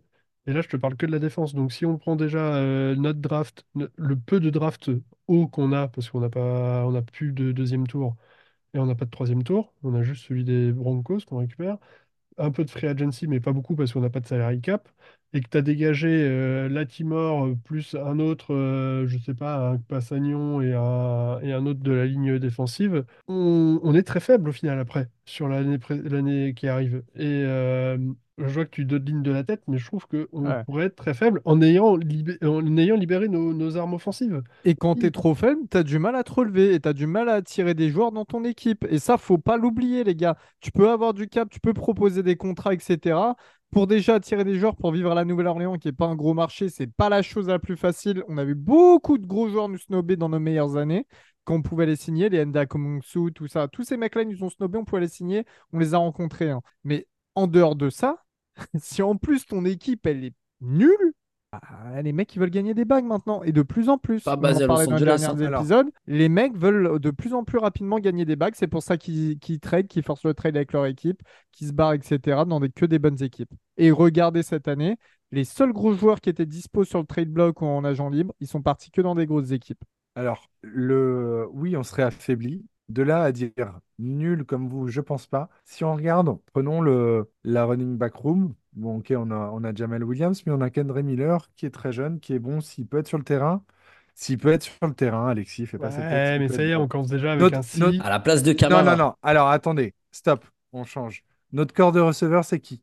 Qui est-ce qui performe cette année? On a Shahid, qui sera là parce qu'il est un restricted free agent et qui peut, euh, il va jouer sur le, Mmh, sur le mmh, mmh. minimum de salaire cette année et qu'on risque de prolonger derrière. On a Olave qui est là. On a Eti Perry. On a Johan Johnson qui est là, qui est sous contrat. On a Foster Moreau, euh, bon, il, il a plus bloqué qu'autre chose, mais qui est là. En défense, tu as qui? Tu vires, ok, peut-être qui un. derrière? Si Non, un mais qui on- se pète ou quoi, il y a Kiss Kirkwood Mais on derrière? trouvera, on trouvera un autre mec. Euh, t'as Shaq Davis Moi, je te parlais pas principalement de la défense, euh, John, Mais et tu viens sur- de me sur- faire toute l'attaque. Mais euh, moi, je te parlais de la sur la, défense. et- sur la défense, tu me parles d'un Tano Pa- Passagno. Ok, Tano Passagno, il est pété. Si, la, la seule bonne action de Tano Passagno, c'est d'avoir imité le geste italien là, quand il a saqué euh, Ouais, mais tu vois bien, on le fait jouer au milieu de la ligne parce qu'on n'a rien d'autre. Pour l'instant, pas. mais qui, Ah oui, te mais dit qu'on l'a pas drafté à ce, à- à ce niveau-là? Oui, mais si Brian t'as là, ça eu veut dire que tu draftes pas autre part et tu draftes pas autre part. Et, Non, mais et si tu, si- si- moi, c'était le fond de mon propos. Si tu enlèves trop, un trop grand nombre de joueurs, on va quand même pas y on, arriver on va avec pas, on va pas,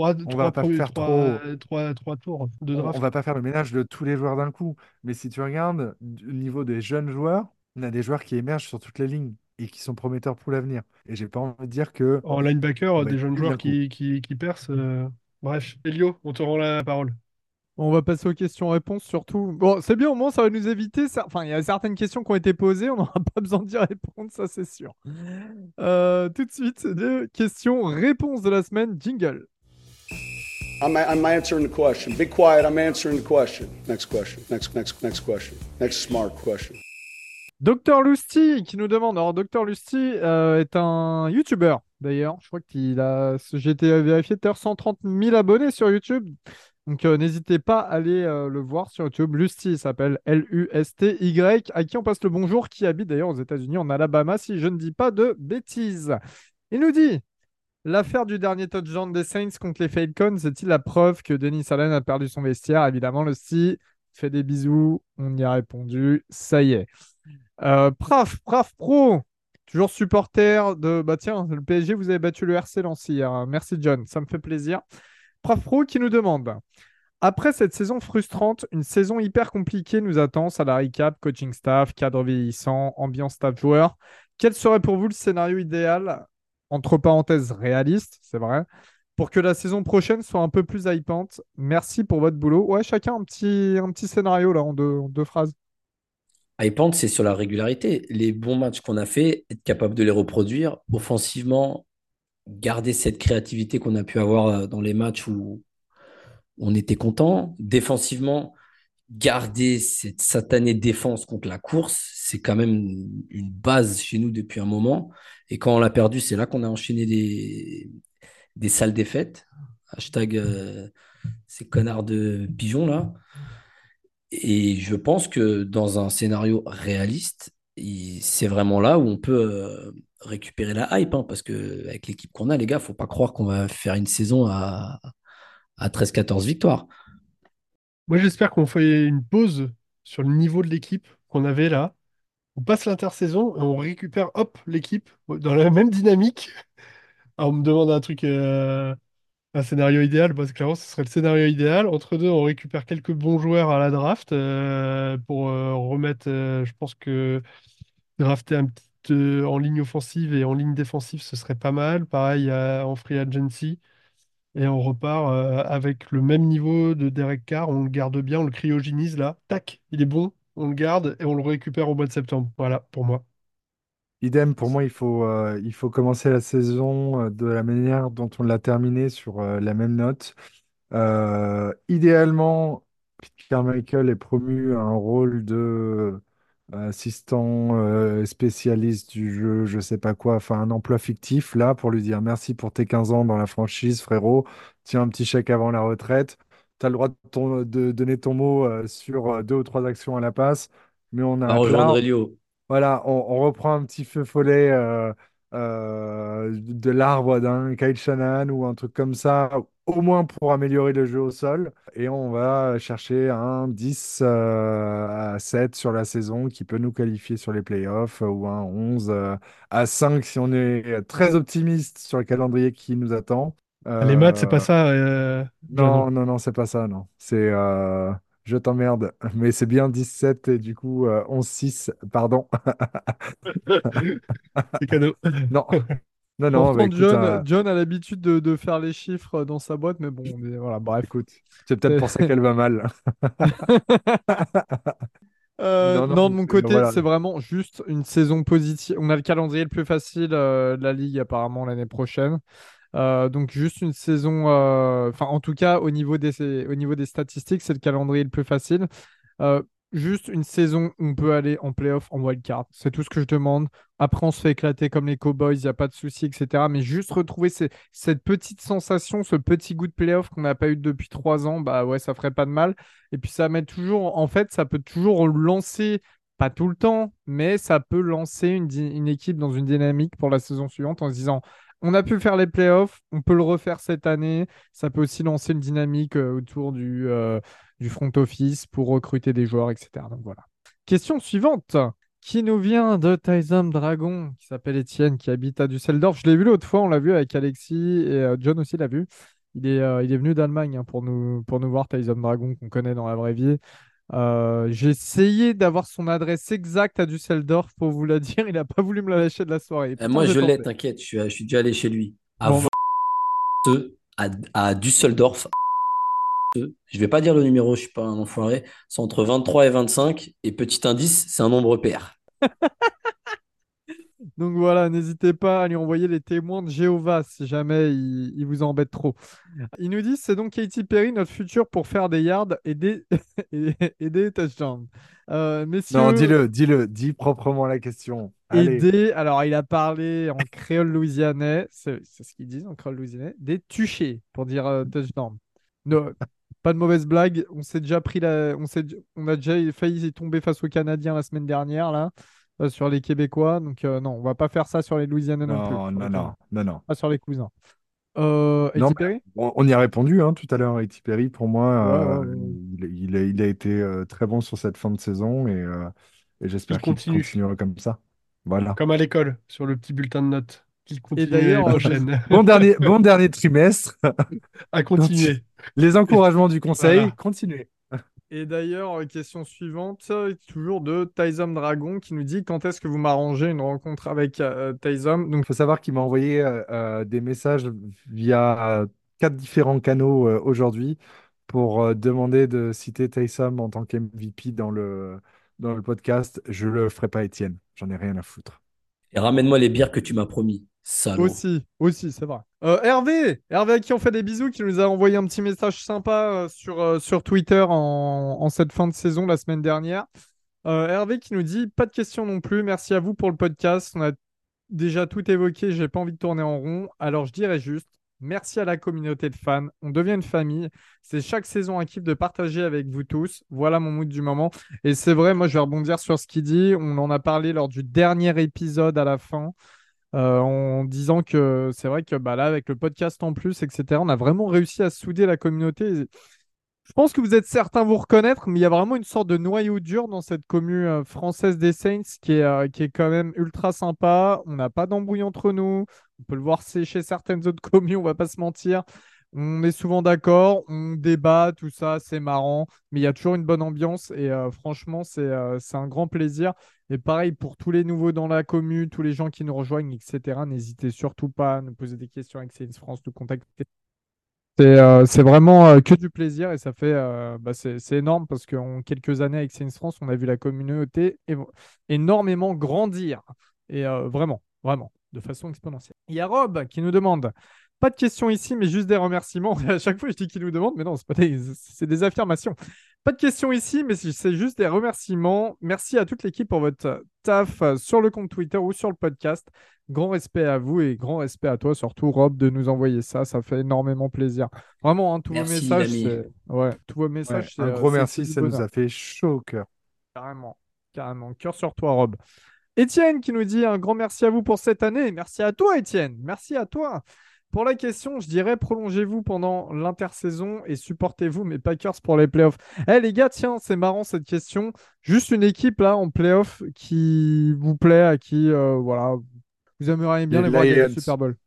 Les Lions, juste pour euh, notre ancien coaching staff, Dan Campbell et Aaron Glenn, pour euh, Alex Anzalone, euh, dont tu as le maillot aussi Elio, et pour une moindre mesure, même s'il a été éclaté au sol hier, Chauncey Gardner-Johnson, il a été vraiment éclaté par contre. Il va falloir faire quelque chose, mon gars. euh, remets-toi à la salle, ou enfin, je, je sais pas, mais c'était catastrophique. Et euh, euh, on peut saluer la manière dont as gagné les Lions hier avec une sacrée paire de couilles et une très belle première mi-temps, mais surtout voir les larmes des fans des Rams euh, ce matin sur Twitter qui pleuraient après une passe en interférence qui n'a pas été sifflée en fin de match. C'est Ah, pas à cause de la passe ah. interférence que vous avez perdu face à nous. Ouais, voilà. Calmez-vous, Hein, les gars, nous, calmez-vous, s'il vous nous, plaît. on nous a dit de passer à autre Ça chose. part en sucette là, ça y est. c'est- Bah, les, c'est autre les chose, les gars, supporters du c'est bon. PSG post 2012, les fans des Rams, je le dis, supporters du PSG post 2012, c'est la même. Il y a plus de des quand ils en étaient à France qu'à Los Saint-Louis Angeles. putain. avec Laurinaitis. Hein, vous connaissez qui c'est Laurinaitis Vous savez les même gars, pas, bon, les c'est gars, votre bon, les meilleur gars, linebacker. Ouais. Mon Allez, équipe, pour moi, pour la fin On des playoffs, toute la c'est les. Bills. Les Bills, ces alcooliques qui traversent des tables enflammées devant le stade, ça, ça me régale. Toutes ces vidéos-là, je les vois. Je vous jure, c'est des trucs qui me m'éclatent de rire. Je peux les regarder cinq hein, fois. Il y a, il y a une heure, Je une suis mort de rire cinq sortie, fois. Les mecs, ils sautent, il y a au moins genre 3-4 mètres de haut. Au-dessus d'une butte de neige, sur une table enflammée, ils sont 4 à sauter en même temps dessus. C'est formidable. On Donc, on compte, c'est en train de jouer là en même temps ou pas? En même temps qu'on Ah finit le ouais, ça a podcast. démarré, merde. Bébert, et- et Il y a faut savoir 0-0, je peux vous le dire, il y a 0-0 Il encore. faut qu'Elio la ferme, on aura peut-être le temps de regarder la fin du match. faut savoir que si Alexis ouvre euh, autant sa gueule et qu'il raconte autant de merde, c'est parce qu'il a fait la même chose que les fans des Bills. C'est vrai. Avec le même taux d'alcool dans le sang. c'est pas fou. Bébert, Oui. je sais pas, une équipe, non? Ah, pardon, merde. Et vous avez vous énerver, il est parti faire un tour. Oh non, ouais, les Lions. Je suis assez neutre. En fait, j'ai plus d'équipes que je veux voir perdre que d'équipes que je veux voir gagner. Et euh, il y en a vraiment, il y en a une qui a perdu hier, ça me va déjà. Euh, Enfin, deux même, pardon. Je- Deux, les Cowboys aussi. Ouais, les Cowboys. Beau. Non, en fait, j'avais une, les Cowboys. Après, j'ai fait, ah oui, c'est vrai, il y a les Rams aussi, mais tu venais d'en parler. Ouais, j'aime bien un peu. Et, euh, et les Eagles, s'ils pouvaient perdre aussi. Euh, eux, je peux pas me les voir, donc euh, voilà. Euh, désolé, les Eagles. de haine, les gars, sérieux? Donc les Lions, on va aller sur les Lions, le petit poussé, l'histoire est belle, euh, il y a la story à l'américaine, donc euh, allons-y. Allez, et puis moi, c'est bon, tout le monde le sait, les Ravens, bien évidemment, mon équipe favorite. Alors, Juka qui nous demande, mais euh, très bonne question en tout cas, c'était très sympa. Juka qui nous demande, est-ce qu'une version vidéo du podcast en plus du podcast audio est envisagée pour l'avenir? Et deuxième question, est-ce que euh, la Nouvelle-Orléans est bâtie sur un cimetière indien? À quoi s'attendre pour l'année prochaine? Des bisous et merci pour les heures d'écoute. Merci surtout à toi pour les heures que tu as pris pour nous écouter, Juka. Euh, alors, juste, bon, tout ce qui est année prochaine, tout ça, je pense qu'on y a répondu euh, tout à l'heure. Nola bâti sur un cimetière indien, bah depuis euh, la saison 2011, on se demande quand même. Et on a, on a quand même vécu des sales moments, faut le dire. Euh, on était de peu euh, vers euh, propulsé euh, vers le, le Super Bowl, mais bon, non.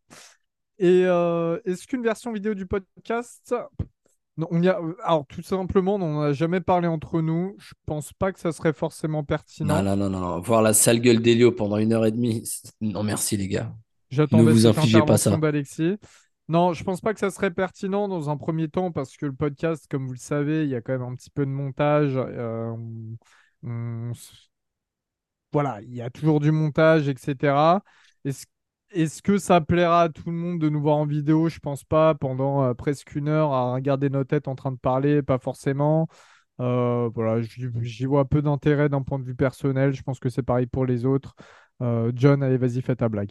Non, non, non, je ferai pas de blague, mais euh, c'est une question qui pourrait se poser, je pense, si on vient à avoir euh, je ne sais combien de milliers de followers euh, et de vues, etc. Pour l'instant, je pense que le format comme ça, comme il est, est très bien. Il se suffit à lui-même. Faire des lives ou autres, ou des, versions vidéo, bah, c'est quand tu viens à streamer et avoir une très grosse commu, on en est loin de là, même si on aime notre commu, ça, attention on tient à le souligner, on vous aime plus que tout. Je pense que c'est, euh, ça serait beaucoup de prise de tête, entre guillemets, pour euh, un format de plus. On verra à l'avenir euh, comment les choses évoluent. On conclut, entre guillemets, cette première saison de, podcast d'une belle manière et ça fait content. Ça fait content, ça veut rien dire, ça fait plaisir plutôt. C'est la bière, elle commence à taper là, les gars. hein, là. J'en ai pas bu depuis un, bout de temps avec le Covid, là, ça commence à... Ouah je pense que, ouais, non, clairement, c'est pas un format à l'heure actuelle qui, qui serait pertinent. On va jamais dire euh, jamais, on verra dans le futur. J'espère que d'ici là, on aura dégagé Alexis.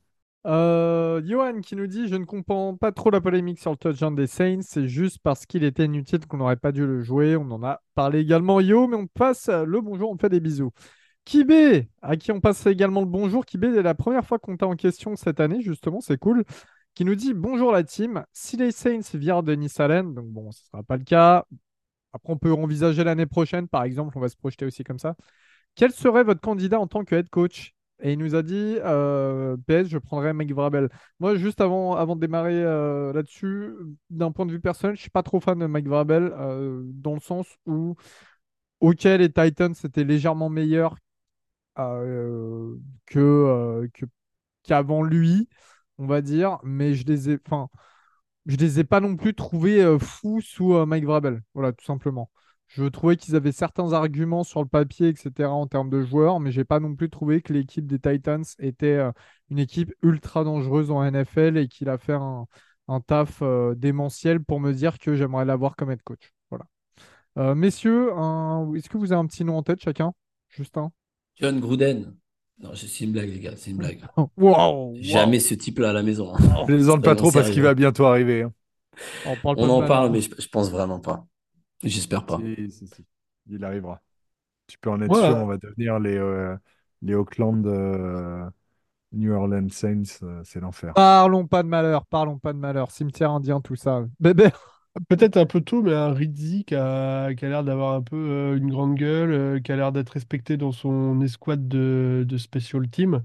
Donc peut-être que c'est un peu jeune, où euh, il a besoin de, de montrer un peu plus. Mais tu vois, euh, pas, une, parce une qu'il est promotion pas en si jeune, interne, hein. ça peut être, ça peut être sympa. Euh, tu vois, comme notre euh, Dan Campbell qui est parti, euh, qui était euh, coach des linebackers, qui est parti être coach. C'est faisable. Euh, on lui a bien craché à, à la gueule sur sa première, voire deuxième année, euh, enfin deuxième saison. Mais euh, force est de constater que maintenant il est assez respecté en tant que head coach. Donc tu vois, un mec un peu comme ça, moi, Riddy, ça me ferait plus plaisir de le voir en me disant qu'il vient du bas et qu'il a gagné sa place. Je vais te dire, Rizzi, il a 53 ans. Il a toujours été, euh, quasiment toujours été euh, coach des équipes spéciales tout au long de sa carrière. Il a été une Mm. fois head coach, c'était, euh, non, deux fois head coach du côté de petite fac, et c'était sur une saison à chaque fois. Il a peut-être pas les En tout épaules. cas, hein. l'avoir dans la nomenclature, moi, je trouve ça ultra bien, par contre. Ça, c'est rien à dire, tu vois. Mais en tant que head coach, je te cache pas que d'un point de vue personnel, j'aurais quand même beaucoup de réserves à mettre un... Oui, je suis d'accord, je prends le je prends le type comme ça, mais tu vois le, le genre de profil qui est intéressant, Ouais, qui est oui. un peu sympa, euh, qui m'apporte plus de sympathie que quand je vois la gueule de Denis Allen. John, Alexis, du coup, vous avez un nom en tête ou pas? Ouais, bah écoute, un petit euh, Ben Johnson, euh, coordinateur offensif chez les Lions, ou un bien-aimé. euh, pourquoi pas? J'aimerais bien un coach offensif parce que j'en j'en ai marre d'avoir les yeux euh, qui saignent en attaque. Bah, Et juste... ouais, je valide aussi. ouais. Eh ben voilà, moi c'est ce que j'allais dire aussi, Bien-Aimé, euh, qui euh, voilà, qui est, qui d'ailleurs vient de la Nouvelle-Orléans, hein, faut pas l'oublier, il est né à la Nouvelle-Orléans, il voilà. Il est pas né à Euh, Atlanta, lui. oui, c'est pas faux. Non, et puis surtout qui a, qui a prouvé énormément de choses en, en termes offensifs. Euh, mine de rien, la défense, ça va plutôt chez nous. C'est l'attaque où il y avait l'air d'y avoir de plus de boulot. Et puis je pense que c'est quelqu'un qui fédère les joueurs autour de lui. Il a quand même plutôt bonne réputation en interne. Euh, il a prouvé, parce qu'il a voulu vraiment prouver qu'en séparant d'Andy Reid, euh, c'était lui aussi qui était derrière la bonne forme offensive des, des Chiefs. Et euh, il a montré à Washington qu'avec peu, il pouvait faire beaucoup. Donc euh, ouais, j'aime bien, j'aime bien l'idée. Sébastien, pareil, première fois qu'on t'a en question cette année, Sébastien, qui nous demande, et on passe le bonjour, qui nous demande, est-ce qu'à ne jamais vouloir reconstruire, on n'est pas destiné à rester er- éternellement moyen, sauf miracle type Peyton Breeze? Euh, on en a parlé un petit peu tout à l'heure, et moi, c'est un peu le risque de se dire, euh, à force de faire un peu moyen, on reste toujours moyen chaque saison, et euh, est-ce que ça vaut le coup de rester à des 8-9, des 9-8, euh, année après année, sans trop faire un coup d'arrêt? Pas faire, euh, comme tu dis, euh, terre brûlée, mais faire un coup d'arrêt et reconstruire un peu plus convenablement. On a beaucoup d'obstacles à ça, le salary cap, beaucoup de contrats, des joueurs. mais oui, c'est le risque. Et pour l'instant, le cap est donné par Mike et ça n'a pas l'air d'être le, cas. Louis qui nous demande Salut la Team Saints France, petite question pour le podcast. Qui pourrions-nous cibler durant la free agency et la draft pour nous renforcer à certains postes, notamment pour la O-line? Merci à vous, continuez le podcast, c'est top. Déjà, merci à toi, surtout Louis, dans un premier temps, et merci à toi d'utiliser tes heures pour nous écouter. Alors, je pense que c'est plutôt une question à laquelle on répondra, pour être tout à fait honnête, lors de prochains épisodes durant la off-season quand on saura déjà qui est vraiment agent libre, et puis surtout qu'on aura une idée précise de ceux qui se présentent à la draft, etc. Euh, moi, vous savez, je parle j'ai un podcast sur le college football où y a on travaille beaucoup sur la draft à côté, c'est pour ça aussi que je suis un peu le, le gueulard du, de notre podcast ici, du French Corner, euh, sur euh, les choix de draft, etc., et que je suis assez, euh, assez critique et chiant. Donc, euh, on aura le temps, on d'y répondre à cette question. Et d'ailleurs, n'hésite pas à la reposer si jamais on oublie, mais je pense que ça sera un sujet traité. Euh, Houdat, FR Houdat qui nous demande avec une euh, belle photo de Bunk de The Wire en photo de profil à qui on passe le bonjour également, qui nous dit merci pour cette saison, vous faites du très bon boulot en plus de votre vie professionnelle. Ça dépend pour qui. Laquelle pour Elio? J'attendais de voir s'il y en avait un qui allait tirer en premier. Comme j'ai anticipé, j'ai Ouais. court-circuité, hein, évidemment. Vous êtes des bons, merci à toi surtout, Houdat. Euh, longue vie à vos projets, que j'espère qu'ils vous donneront la reconnaissance que vous méritez amplement. Houdat. Euh, bah, merci à toi, merci énormément. Merci. Vraiment, vos messages, c'est pour ça qu'on les passe, c'est pas pour se faire mousser, c'est vraiment pour. C'est ça, c'est pas pour se faire mousser qu'on passe euh, vos messages euh, dans le podcast, hein. C'est vraiment une guise d'appréciation de notre part envers vous. C'est. Même un like sur nos podcasts, ça nous fait plaisir, les gars. Ouais, de ouf, de ouf. Euh, Morel qui nous demande super, enfin qui nous dit super podcast la team, merci à toi Morel. Petite question, avez-vous un tatouage des Saints Who dat? Ah, je sais qu'ici il y en a, oui, en effet, il y en a. Bon bah Oui, oui, euh, je, je pense que je suis euh, le seul de l'équipe, non? Ouais. Euh, écoute, j'ai j'ai la fleur de lys qui est tatouée sur le mollet droit avec euh, juste en dessous écrit euh, Lifer, qui est le titre d'une chanson et qui est un, mot qui, qui me correspond assez bien, mais qui est le titre d'une chanson de Down, donc qui est un groupe de stoner de la Nouvelle-Orléans, un super groupe avec plein de gars de la scène, dont Phil Anselmo, le chanteur de Pantera. Voilà, c'est euh, c'était euh, mon projet de faire une euh, fleur de lys une fois que j'aurais visité euh, la ville. Euh, j'y suis allé pour mes 25 ans. J'ai euh, j'ai pris une sacrée claque. Et, euh, Ça fait 20 et, ans euh, déjà. voilà. Ouais, mais ta gueule, comme si j'avais 45. Enfoiré, va. Sinon, Down, plutôt Bertrand. sludge, plutôt sludge que stoner. Si je peux me permettre euh, une petite précision. euh, Euh, Vous chipotez, monsieur, hein, vraiment. C'était juste pour casser les Alors. Pour rappel, selon les stats Spotify, notre audimat, la musique numéro 1 écoutée est du rap français, suivi de pop. Donc les perds pas, s'il te plaît. C'est pas faux. Euh, euh, tac tac tac tac et je voulais, si, moi j'ai un projet de tatouage d'ailleurs en commun avec la femme d'Alexis. Euh, rien à voir, hein, On est, on est très amis euh, depuis le lycée. Alexis, pose-toi femme la bonne question. Et c'est comme ça que je connais la femme d'Alexis. On va le préciser tout de suite. Non, en fait, J'ai connu euh, grâce à Elio, ma femme. la- l'année où on se fêtait je- bah, justement pour le no-call euh, face aux Rams, on avait dit que si on gagnait le, le Super Bowl, on se faisait tatouer la fleur de lys juste sous la nuque. Et euh, du coup, bah, je n'ai pas de, de fleur de lys tatouée juste sous la nuque. Voilà. Mais c'était. Pas dit sur la nuque, mais j'avais dit un tatouage des Saints. Ouais. Et tu n'as pas de tatouage des Saints, donc on s'en fout de C'est le avis. kangourou sur la fesse gauche Euh, de Lou Edley, bientôt. Les, les Lady Brown ou Lady Bryan, je sais pas comment tu préfères qu'on dise, euh, à qui on passe le bonjour aussi. Elle, pareil, elle fait partie du cercle, euh, du noyau très dur de la commu. Et on sait que tu es en couple avec le DOS qui est fan des Cardinals. Il doit y avoir grosse ambiance à la maison en ce moment, ça fait plaisir. Euh, lui, au moins, il aura un meilleur choix de draft, bien évidemment. On passe le bonjour, on fait des gros bisous, qui nous dit à quel point ça pue l'embrouille intestine euh, entre le vestiaire et le head coach et quelles conséquences pour la saison à venir. On a répondu à ces questions comme vous le savez.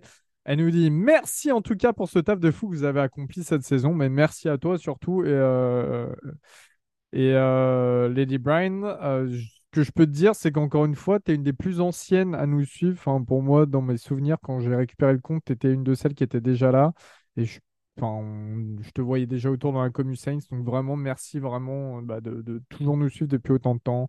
Hervé, tout ça, tous ces gens-là, hein, Rob, euh, machin. Enfin, les gars, euh, il y en a, hein, on sait que ça fait très longtemps que vous êtes là. C'est vraiment la commu fermée. Enfin, la commu fermée, le cercle euh, noyau dur de la commu. J'arrive plus à parler. Bien tard.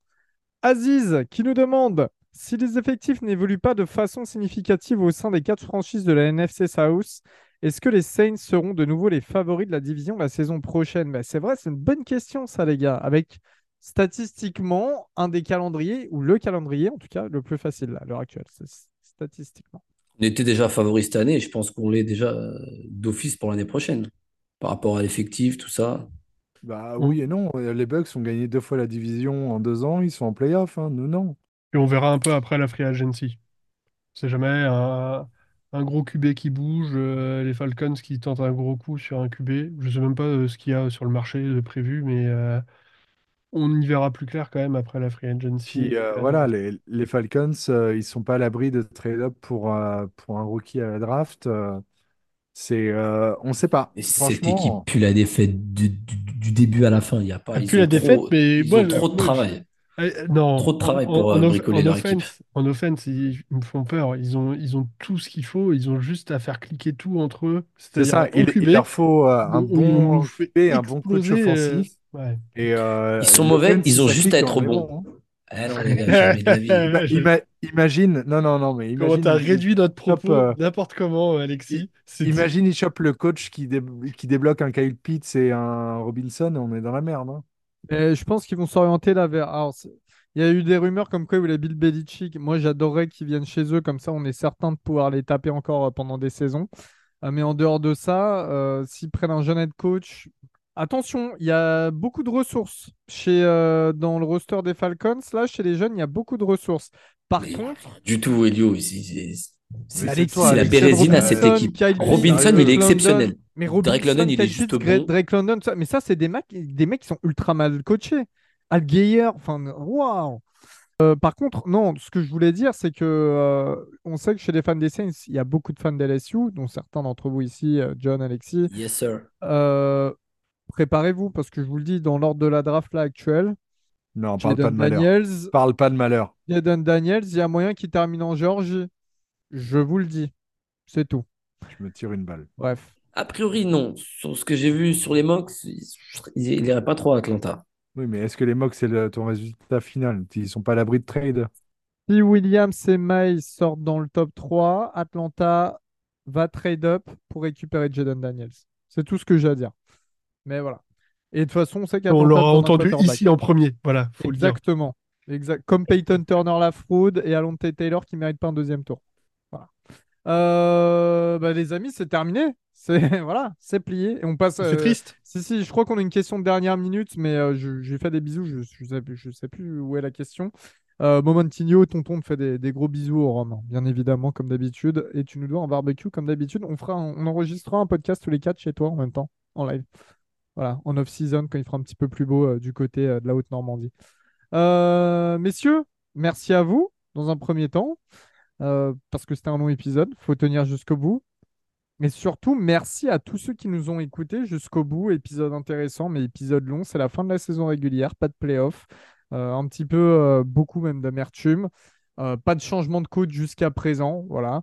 On va revenir plusieurs fois pendant la off-season. On va essayer de s'organiser. Alors évidemment, ça ne sera pas toutes les semaines, vous en doutez bien, sinon on va parler du vent. Euh, mais autrement, on va en tout cas essayer d'être là, allez, au minimum une fois par mois. Euh, on peut être là un petit peu plus, mais on va essayer de- d'avoir des belles idées d'épisodes. On vous demande aussi de nous mettre en commentaire si vous avez des idées d'épisodes euh, off-season qu'on pourrait faire. Ça serait bien aussi d'avoir votre avis parce que c'est vous aussi qui, participez à ce podcast, bien évidemment. On va aussi essayer et déposer vos candidatures, si vous le voulez, d'inviter euh, des fans des Saints pour qu'ils nous racontent un petit peu leur parcours. euh, eux, ce qu'ils pensent de l'équipe, comment ils sont devenus fans des Saints, etc. Voilà, des fans de la commu, c'est aussi euh, intéressant à avoir. Donc, n'hésitez pas à déposer vos candidatures à ce niveau-là. Dans l'espace commentaire, dans l'espace commentaire, euh, sous le tweet euh, de ce nouvel épisode. Voilà. Merci à tous, les gars. Comme d'habitude, on termine avec les deux meilleurs mots. Évidemment, je fais le décompte à la main parce que ça y est, il faut qu'on soit tous ensemble. Houda let's go! Salut tout le monde. Il a fallu attendre le dernier épisode. Salut, bisous.